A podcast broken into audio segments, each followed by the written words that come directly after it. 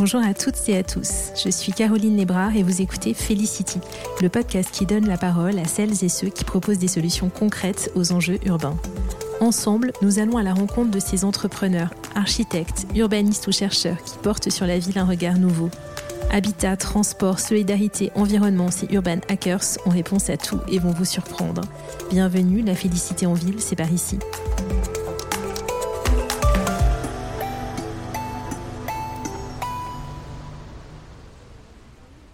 Pourquoi avoir choisi de faire un podcast sur la ville? Voilà une question que l'on me pose souvent. J'aurais sans doute eu un public plus large en parlant par exemple des rapports hommes-femmes, c'est certain. Mais d'abord, 80% de la population mondiale vivra en ville en 2050, donc le sujet est majeur. Ensuite, les solutions au challenge de la vie en ville sont un thème tellement large qu'il permet de tout aborder, de la sécurité avec les caméras connectées en passant par les solutions comme l'habitat intergénérationnel pour lutter contre la solitude. Et surtout, l'urbanisme est un champ d'innovation et de création perpétuelle et qui ne cesse de me surprendre, et ça a été particulièrement le cas pour le projet Transfert. Nous avons parlé de ce projet avec Fanny Broyel, sociologue et responsable du laboratoire Transfert. Transfert, c'est une aventure artistique et culturelle, installée depuis 2018 sur une friche non bâtie, au cœur de la métropole nantaise.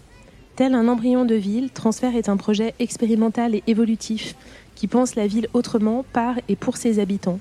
Sur place, artistes, urbanistes, chercheurs, habitants œuvrent collectivement.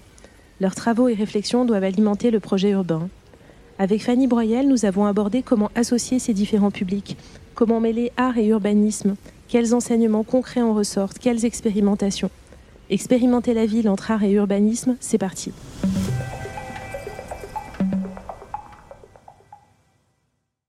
Bonjour Fanny, je suis ravie de vous accueillir aujourd'hui. On va parler ensemble euh, d'un projet euh, qui est le projet euh, Transfert. Mais avant d'aller sur ce projet, je vais vous présenter très rapidement et puis ensuite vous, vous laisser la parole. Donc Fanny Broyel, vous êtes directrice adjointe de Pickup Production, responsable des projets et du laboratoire Transfert et sociologue doctorante. Ensemble, aujourd'hui, on va parler de transfert.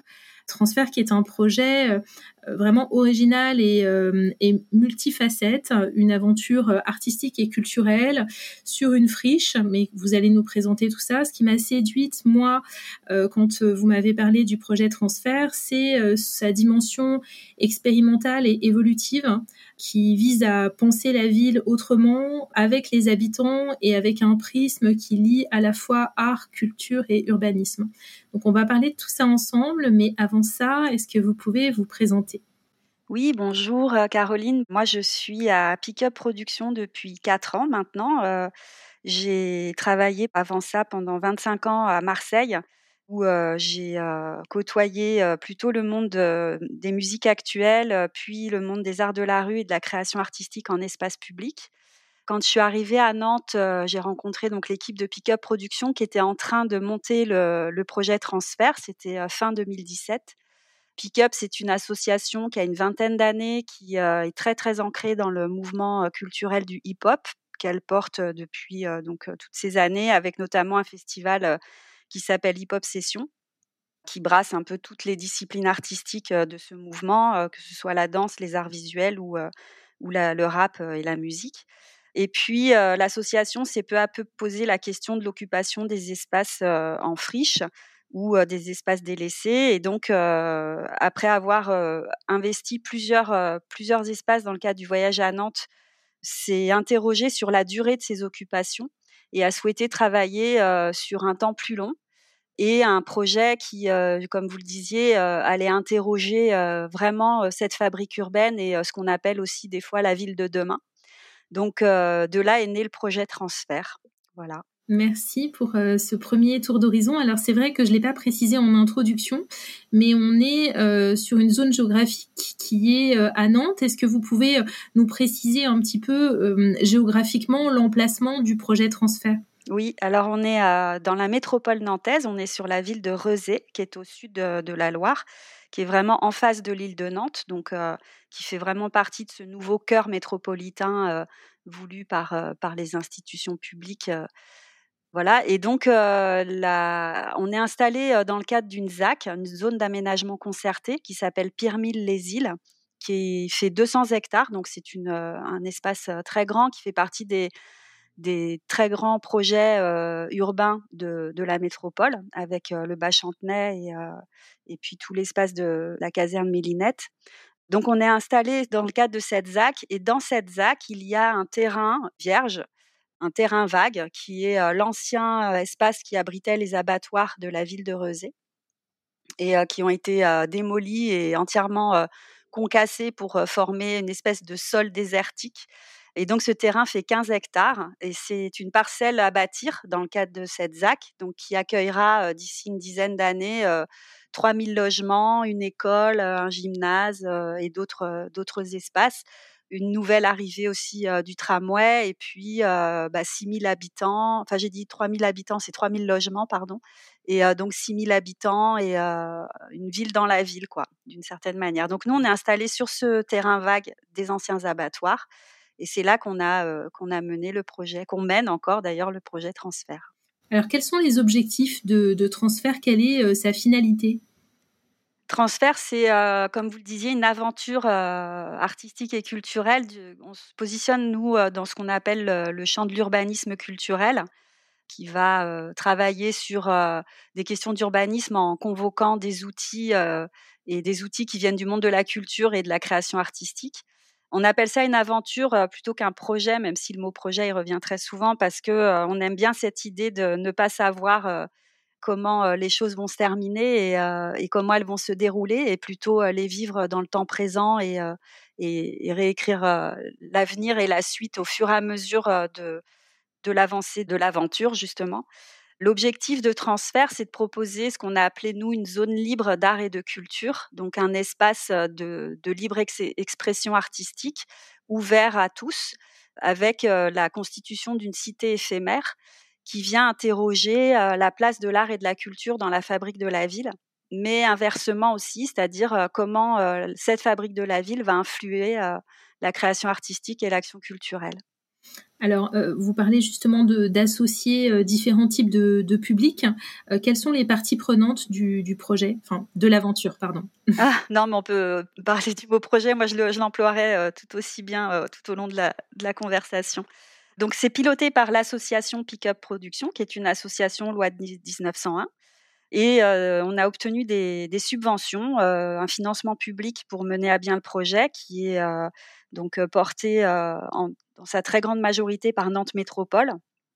ensuite, on a également l'intervention, bien sûr, de la ville de Rezé, on a un peu la DRAC, donc la voix du ministère de la Culture, et on a des partenaires privés aussi qui sont intervenus dans le projet à son démarrage, avec du mécénat, du crédit agricole et de Cogedim au démarrage du projet. Puis il y a eu aussi le fonds de dotation Charrier qui est aussi intervenu en cours de route, et aujourd'hui le crédit agricole qui nous suit toujours.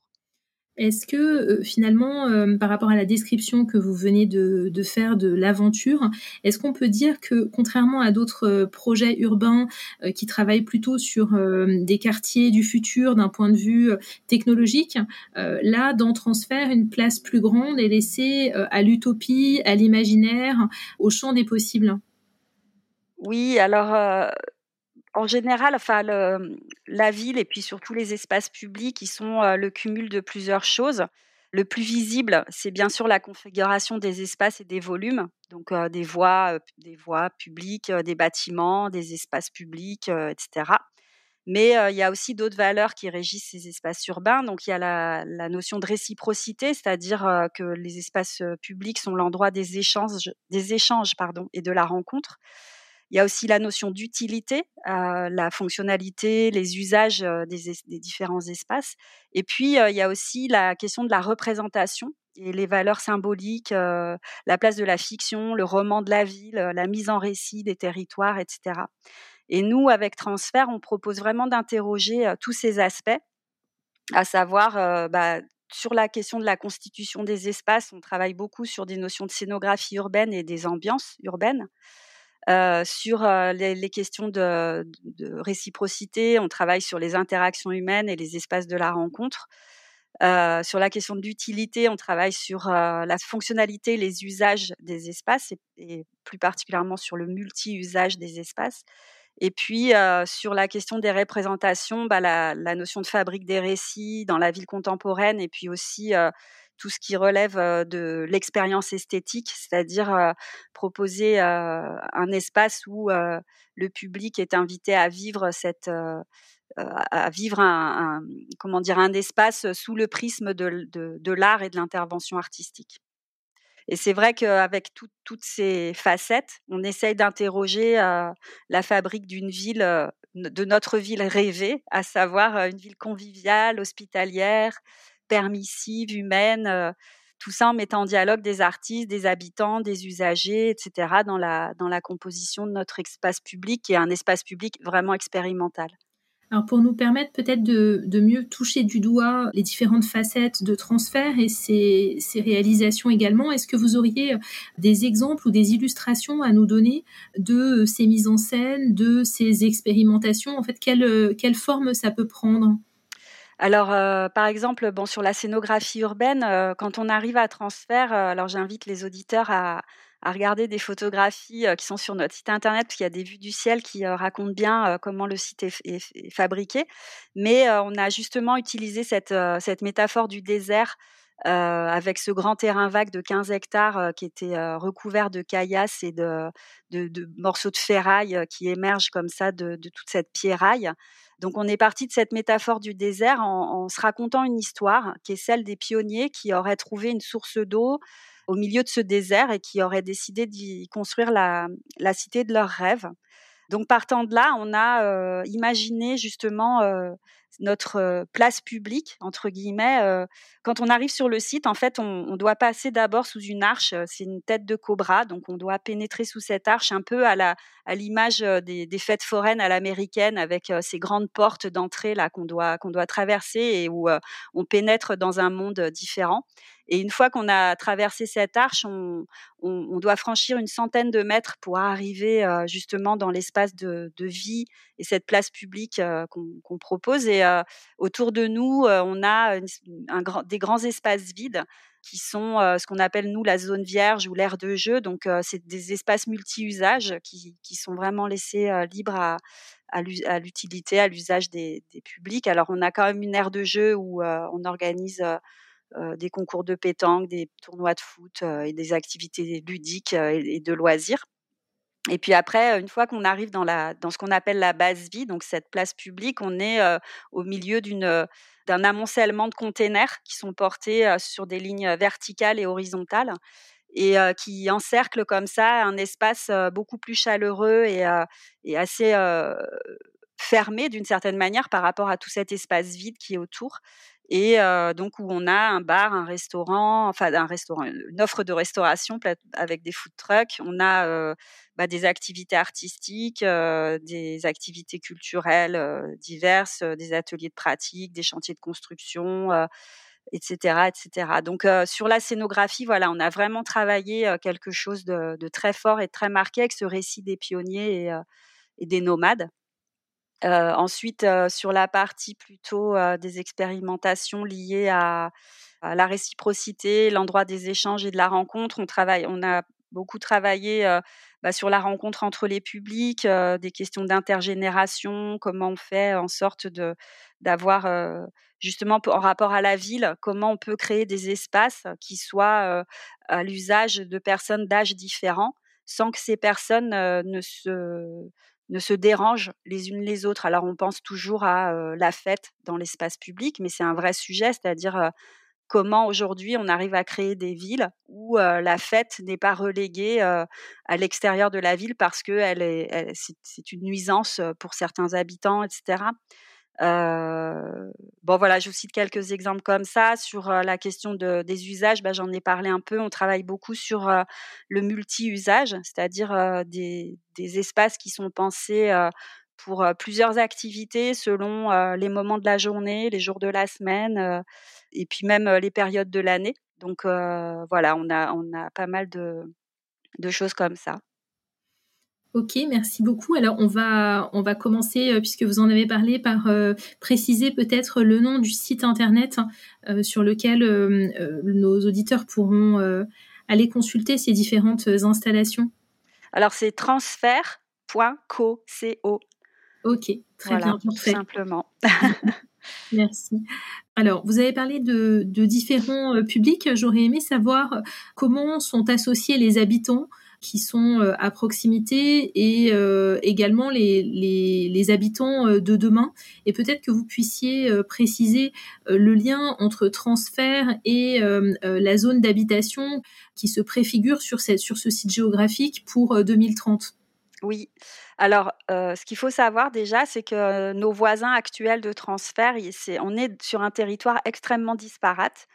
Nos voisins les plus proches, c'est un, camp de, personnes d'origine rome qui, sont vraiment mitoyens de nous. Donc, il y a 25 familles au démarrage qui habitaient là. Donc, c'est un, projet qui est en convention avec la ville de Rezé, un projet d'insertion en fait, en convention avec la ville de Rezé. Donc c'est au départ il y avait 25 familles, aujourd'hui il en reste 12. Donc c'est vraiment nos premiers voisins avec bah, les enfants, les mamans, les papas et, les jeunes, etc. Ensuite, il y a tous les habitants des quartiers des îles. Donc, c'est tous les petits villages de bord de Loire qui sont connus sous les noms de Trente-Mous, Basse-Île, Haute-Île, etc. Donc, qui sont nos, voisins proches aussi. De l'autre côté de, euh, plus au sud, euh, il y a les habitants euh, du quartier de la mairie, il y a un bâtiment du Corbusier, une cité radieuse aussi, qui est juste à proximité du site de transfert. Puis on a le quartier de Port-au-Blé, etc. Donc il y a pas mal d'habitants, mais entre eux et nous, il y a une quatre voies qui nous sépare, qui est qu'on appelle la route de Pornic, donc qui rend difficilement franchissable le, comment dire le passage entre le site de transfert et puis cette autre partie de la ville de Rezé. Et puis aussi à, à, l'est, on a une zone commerciale avec donc des supermarchés, enfin un grand supermarché et des, des, des, entreprises franchisées que tout le monde connaît pour y aller faire ses courses diverses, donc une grosse zone commerciale. Et puis en face de nous aussi, on a des entreprises de, de l'économie sociale et solidaire avec une ressourcerie, euh, un, supermarché euh, de proximité euh, de circuits courts, etc. et un centre socioculturel, etc. Donc on est avec comment dire, une configuration d'habitants très très disparate. Et puis après, nos publics, c'est aussi les habitants de Nantes. Enfin, on a un public très local finalement. On avait fait des enquêtes publiques il y a 2-3 ans on s'est rendu compte que notre public était à 90% des gens de la métropole, des habitants de la métropole. Et comment est-ce qu'ils sont associés justement ces différents publics à, l'aventure transfert? Alors on a plusieurs manières d'associer les gens parce que justement on, est très attaché à ce que chacun puisse apporter, enfin venir dans le projet avec bah, ce qu'il a envie d'y mettre, et plus ou moins d'énergie, plus ou moins d'engagement, etc. Nous, on a pas mal, on est assez adepte de la, des théories de Joël Zask sur la, question de la participation, à savoir que participer, euh, c'est prendre part. Donc, euh, c'est pas forcément faire partie, mais prendre part. Donc, avoir vraiment une action, un acte euh, délibéré, volontaire d'agir, prendre part. Donc, le, la première, le premier aspect. Le deuxième, c'est apporter sa part, donc amener quelque chose. Et le troisième aspect, c'est recevoir une part, donc repartir avec quelque chose. Donc cette notion de participation, elle, euh, elle est toujours sous ces trois prismes. Et euh, donc on a euh, invité les gens à venir bah, soit comment dire sur des chantiers de, construction du projet. Donc par exemple, on a proposé un atelier participatif avec les enfants de, des écoles primaires de proximité de transfert à réaliser le bardage d'un des ateliers qui, qui figure, enfin qui, est installé sur le site. On a travaillé avec les enfants du camp à côté aussi pour faire une fresque avec l'artiste David Bartex, une fresque qui représente des personnages de cirque. En fait, c'était eux qui avaient, souhaité travailler là-dessus. Voilà, on invite aussi à participer à des ateliers d'imagination du futur quartier. On a un atelier qui s'appelle Imagine ton transfert sur lequel les gens sont invités à, sur une maquette géante à figurer selon différents scénarios ce que pourrait être leur quartier rêvé. Du coup, quels, sont les enseignements de cette expérience de participation sur leur quartier rêvé? Qu'est-ce qu'il en ressort? Oh, il en ressort alors une place de la nature euh, très importante, euh, la, place de l'humain aussi, euh, c'est-à-dire comment parce que nous dans, cette maquette on propose toutes sortes de, petits modules qui sont représentés par des formes de couleurs différentes. Donc il y a la place du végétal, il y a des parkings, des rues, des, espaces de jeu, il peut y avoir des habitations, enfin la Loire, l'eau qui est très présente aussi puisqu'on est vraiment en bord de Loire. Et donc les gens, voilà, dans leur dans leur représentation, ils sont très attachés à à ce que, alors souvent c'est une ville très végétale ou une ville très ludique, ou bien une ville qui privilégie la rencontre et les, les, échanges entre les, les habitants, la place de l'art et de la culture aussi qui est, qui est assez forte dans ces représentations. donc voilà. Ok, alors euh, c'est euh, extrêmement euh, intéressant. J'aurais aimé également que vous puissiez nous parler des travaux du laboratoire. en quoi consistent ces travaux du laboratoire et, et, là aussi quels ont été les, principaux apprentissages? Alors, par rapport à cette expérimentation qui est transfert, hein, puisque c'est vraiment partie du projet de départ, c'était de dire voilà, on veut, on veut écrire enfin, on veut créer un espace euh, qui permettent de réfléchir à la fabrique de la ville et euh, c'est quoi euh, notre ville rêvée, la ville de demain. Et donc, pour documenter cette expérimentation, on a mis en place ce laboratoire, on a, on a internalisé, internalisé pardon, ce travail de recherche-action. Donc, on est vraiment dans, les processus de la recherche-action, hein, c'est-à-dire de la production de connaissances et en même temps de la logique d'action. Et l'un vient nourrir l'autre en permanence. On a appelé notre laboratoire pluridisciplinaire et indiscipliné donc pluridisciplinaire parce qu'on va chercher dans des disciplines assez variées qui sont la sociologie, la géographie sociale, des questions d'urbanisme, etc. Et puis de culture, de politique culturelle, enfin voilà. Et indiscipliné parce qu'on n'est pas rattaché à, une académie quelle qu'elle soit, qu'elle soit universitaire ou de l'ordre du CNRS ou ce genre de, de structure. Et en fait, le laboratoire questionne vraiment la place de l'art et de la culture dans la fabrique de la ville et l'inverse, comme je disais en, introduction de notre discussion. Voilà, et puis d'année en année, bah, on, documente, on analyse, on raconte le vécu de transfert dans son contexte, à savoir l'arrivée d'un futur quartier dans un espace en transition, dans une ville en mutation. Et donc, on a organisé nos recherches selon trois axes, plus un. Euh, donc notre premier axe, c'est être ensemble. Donc on va aller euh, questionner euh, la, notion de sociabilité, d'hospitalité, d'humanité, d'accessibilité. par exemple, on a beaucoup travaillé sur l'année dernière, on a proposé une semaine entière sur ville et hospitalité qu'on avait menée avec une compagnie qui s'appelle Alice Groupe Artistique, où à travers des performances artistiques, des débats, des rencontres, des ateliers, etc., on a questionné cette, cette cette image de l'hospitalité et cette est-ce que on pourrait envisager une politique publique de l'hospitalité par exemple? L'accessibilité aussi, c'est un sujet qui, tient très à cœur Pick Up Production, puisque l'association, depuis une quinzaine d'années, développe énormément de. Enfin, la plupart des activités qui sont proposées par Pick Up sont développées avec des dispositifs d'accessibilité universelle pour des personnes en situation de handicap. Donc, on va faire de l'audio-description de spectacle, on va faire proposer comment dire, une interprétation en langue des signes française de, nos activités. on va faire des maquettes tactiles, des parcours pour des personnes non ou malvoyantes. on enfin voilà, on développe beaucoup d'activités sur ce sujet. Donc ça, c'est le premier axe, être ensemble. Le deuxième axe du laboratoire, c'est vivre ensemble. Alors là, on a plutôt rassemblé là-dedans tout ce qui relève des nouvelles productions d'urbanité, du rapport au territoire, au contexte, la question des ambiances et des animations des espaces publics. Donc là, bah, je vous en ai bien parlé déjà sur la question des scénographies urbaines, mais on a beaucoup travaillé aussi, par exemple, sur la question des ambiances. Par exemple, on a un dispositif qu'on appelle les parcours commentés, où on invite le public à faire un parcours à l'intérieur de transfert selon un protocole précis et nous décrire en fait ce qu'il perçoit de ce qu'ils traversent. Donc c'est vraiment un rapport entre ce qu'on peut appeler l'expérience vécue et l'expérience perçue et justement les, discordances qu'il peut y avoir des fois entre notre perception et, la réalité.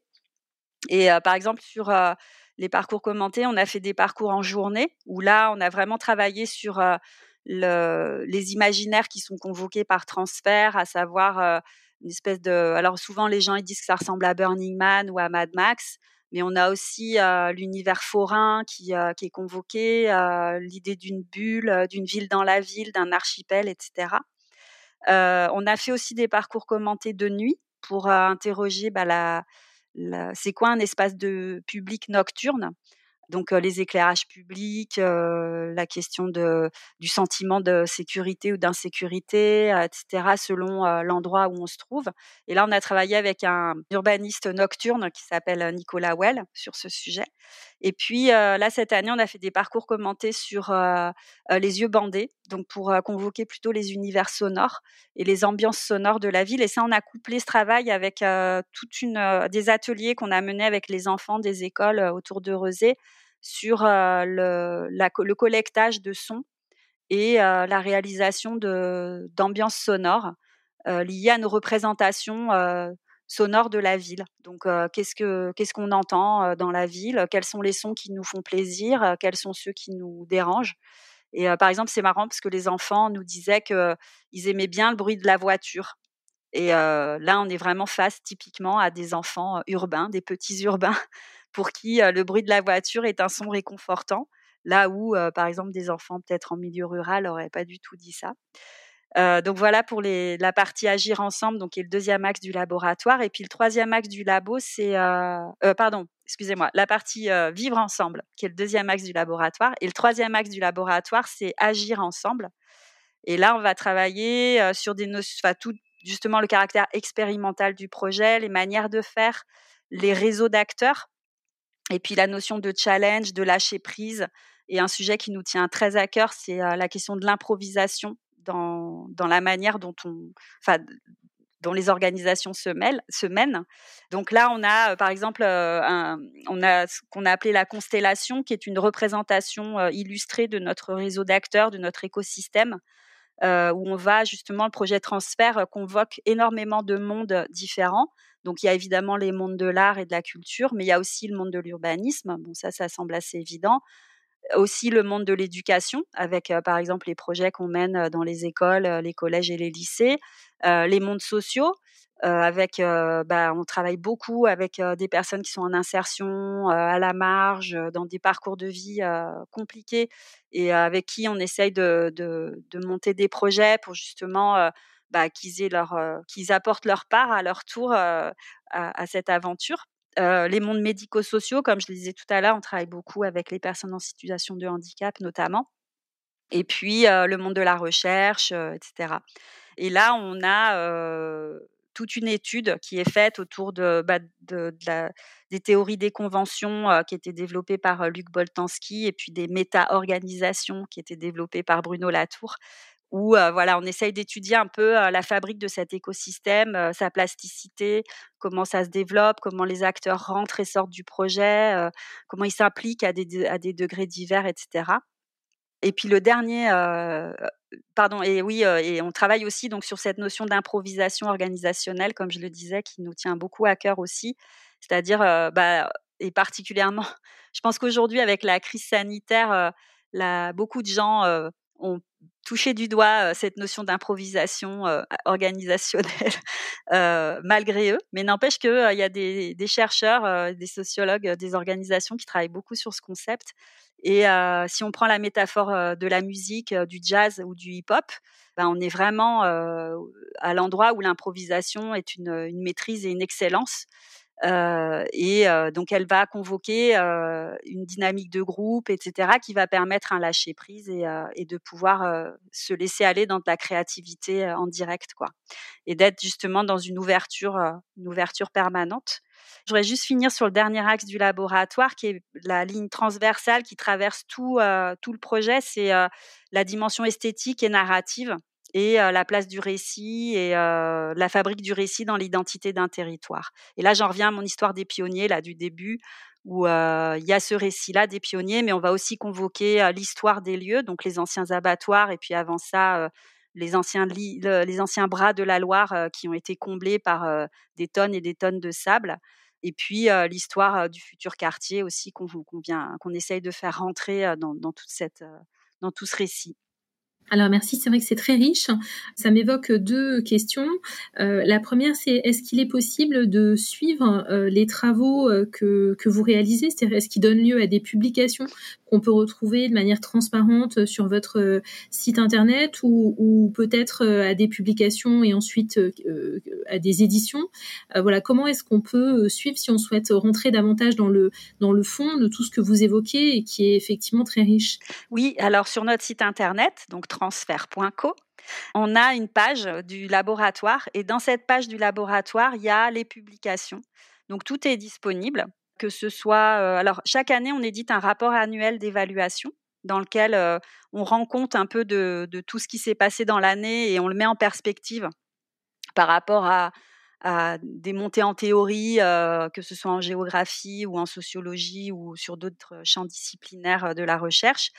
Euh, donc il y a ce rapport d'évaluation qui s'appelle Utopie urbaine qui est disponible. On a aussi des, synthèses euh, de nos études qui sont disponibles.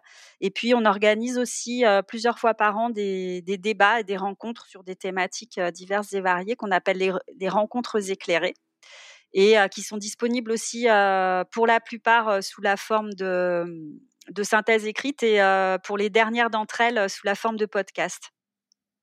Très bien, euh, parfait.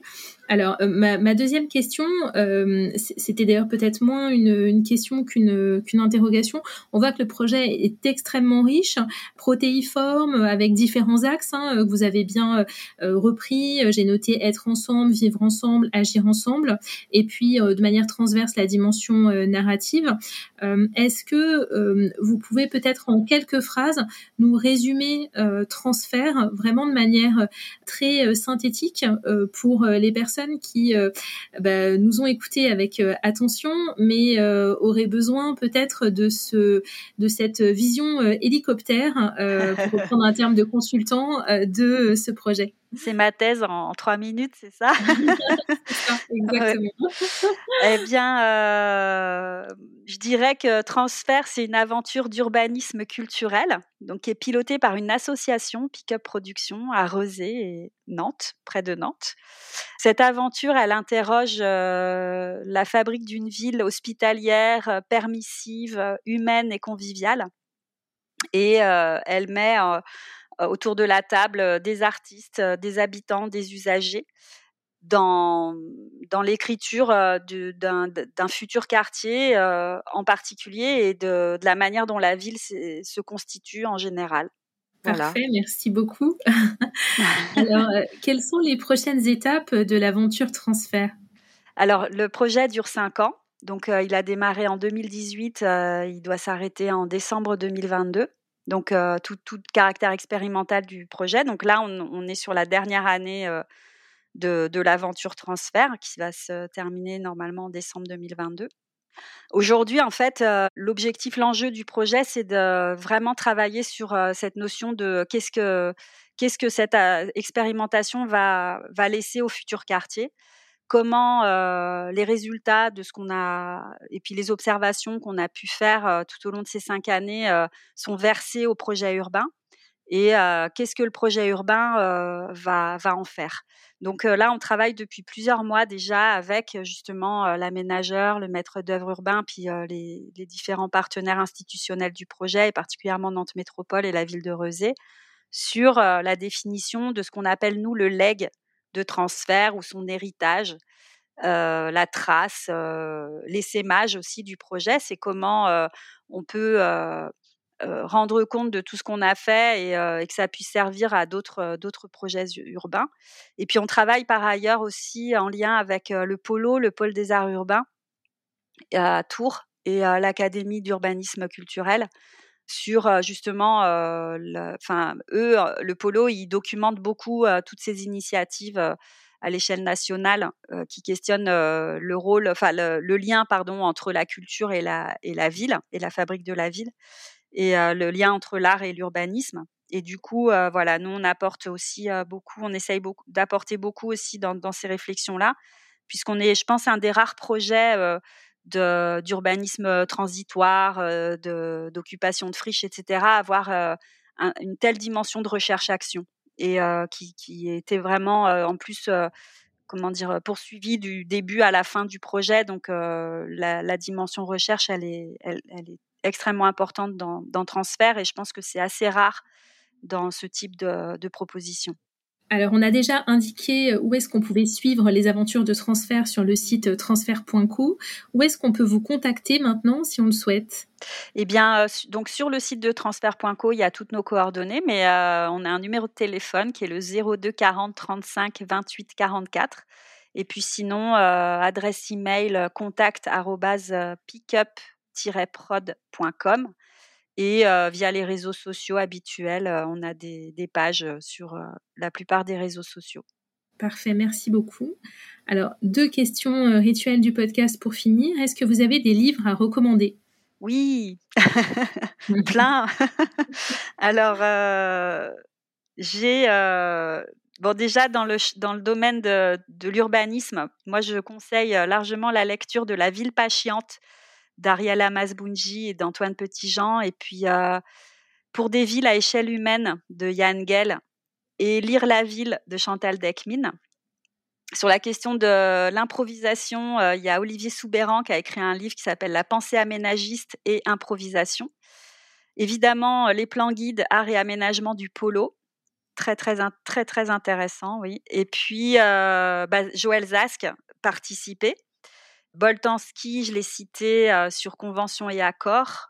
Et puis des petits bonbons pour finir, Ivan Illich, son livre sur la convivialité, et Edouard Glissant, son livre sur le tout monde. Bon bah parfait, vous avez bien alimenté notre book club là.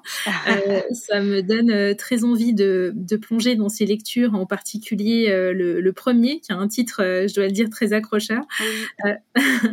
alors pour finir, qu'est-ce que pour vous la félicité en ville? Alors la félicité, c'est le bonheur calme et durable. Mmh. J'ai regardé la définition dans le Robert. et donc, pour moi, c'est vraiment cette notion d'une ville apaisée, donc voilà, où l'humain est au cœur, mais de l'humain dans toute sa mixité, que qu'on soit valide ou handicapé, qu'on soit euh, quelle que soit notre culture, euh, notre couleur de peau, notre euh, orientation sexuelle et de genre, quelle que soit, voilà, c'est donc cette ville inclusive et hospitalière et qui permet de une ville qui est conçue pour pouvoir s'arrêter et se rencontrer. Quelle belle perspective pour finir. Merci beaucoup Fanny Broyel. Oui, avec plaisir. Merci à vous Caroline. Merci d'avoir écouté Felicity. J'espère que l'épisode vous a plu, inspiré et surtout donné envie de créer une ville différente. Si c'est le cas, je compte sur vous pour le noter 5 étoiles et laisser un commentaire sur les plateformes d'écoute. Vous pouvez aussi partager l'épisode sur vos réseaux sociaux. Si vous avez des questions que vous aimeriez aborder avec moi ou mes invités, ou si vous avez envie de suggérer des personnes que vous aimeriez entendre sur ce podcast, contactez-moi sur LinkedIn ou envoyez-moi un email sur contact at felicitylab.fr. Merci et à bientôt.